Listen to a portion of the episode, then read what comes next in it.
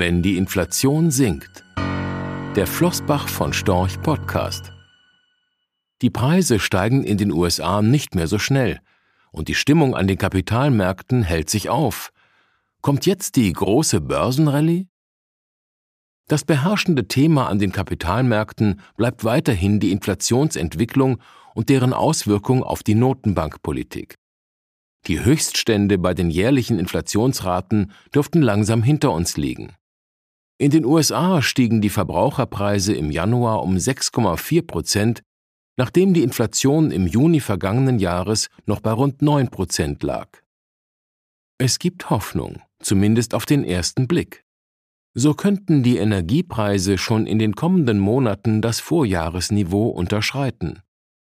Während dieser Basiseffekt die Headline-Inflationsrate drückt, dürfte die von den Notenbanken stärker beachtete Kerninflationsrate ohne Nahrungsmittel und Energie von aktuell knapp 6 Prozent in den USA und 5 Prozent in der Eurozone aufgrund der hohen Lohndynamik hartnäckiger sein.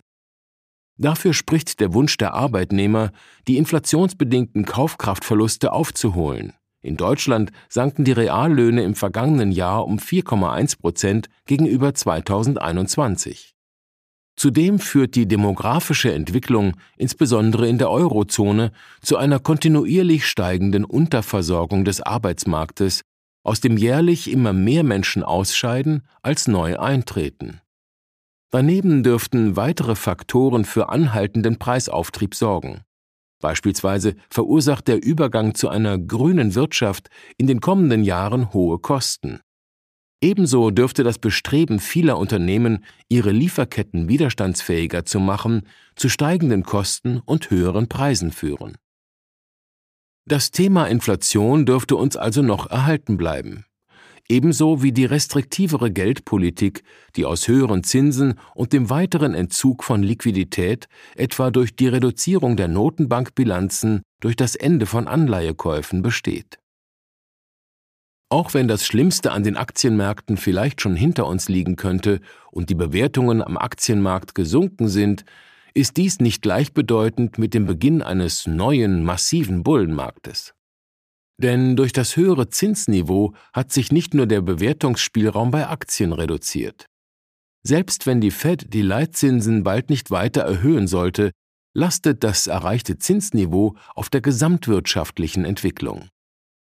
Bis dahin dürften sich die Aktien- und Anleihenmärkte von einer Inflationszahl zur nächsten Zentralbanksitzung hangeln und einem Wechselbad der Gefühle ausgesetzt sein.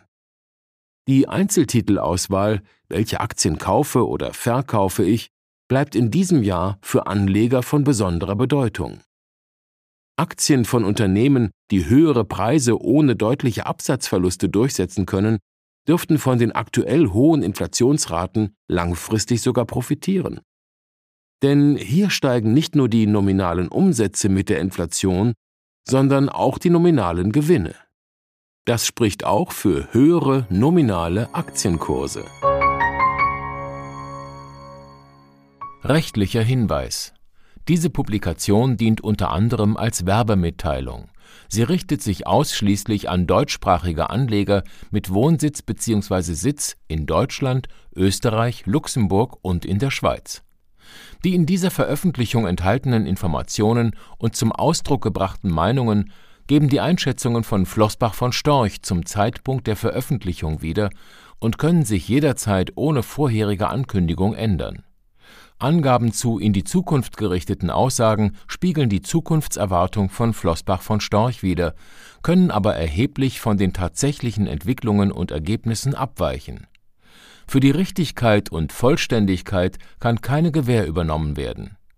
Der Wert jedes Investments kann sinken oder steigen, und Sie erhalten möglicherweise nicht den investierten Geldbetrag zurück mit dieser Veröffentlichung wird kein Angebot zum Verkauf, Kauf oder zur Zeichnung von Wertpapieren oder sonstigen Titeln unterbreitet. Die enthaltenen Informationen und Einschätzungen stellen keine Anlageberatung oder sonstige Empfehlung dar. Sie ersetzen unter anderem keine individuelle Anlageberatung. Angaben zu historischen Wertentwicklungen sind kein Indikator für zukünftige Wertentwicklungen Diese Veröffentlichung unterliegt Urheber-, Marken- und gewerblichen Schutzrechten. Eine Vervielfältigung, Verbreitung, Bereithaltung zum Abruf oder Online-Zugänglichmachung, Übernahme in andere Webseite, der Veröffentlichung ganz oder teilweise in veränderter oder unveränderter Form ist nur nach vorheriger schriftlicher Zustimmung von Floßbach von Storch zulässig.